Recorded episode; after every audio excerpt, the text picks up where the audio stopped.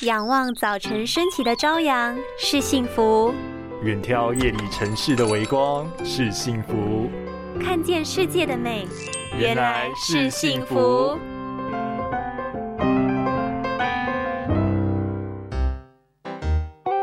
奇怪呢，今天到底怎么了？一直打错字哎！哦，我今天是看资料，会一直看错行，很烦呢。年假过得太开心，专注力宕机了吗？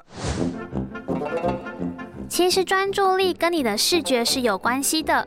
人必须透过视觉捕捉事物时，脑中的视觉皮质部位会处理所见的资讯，接着额叶会根据辨识到的资讯，把命令传达到身体各个部位。如果有出现看书时会跳字或跳行，电脑打字常出错，看东西时常会歪头，很难长时间专心看书等等症状，其实都有可能是因为视觉资讯变得模糊不清。导致工作效率和专注力因此降低哦，不妨停下手边的工作，刻意分心，例如倒杯水，闭目养神，到公司阳台走走。当你整理好思绪再工作，专注力更强，效率也会更高哦。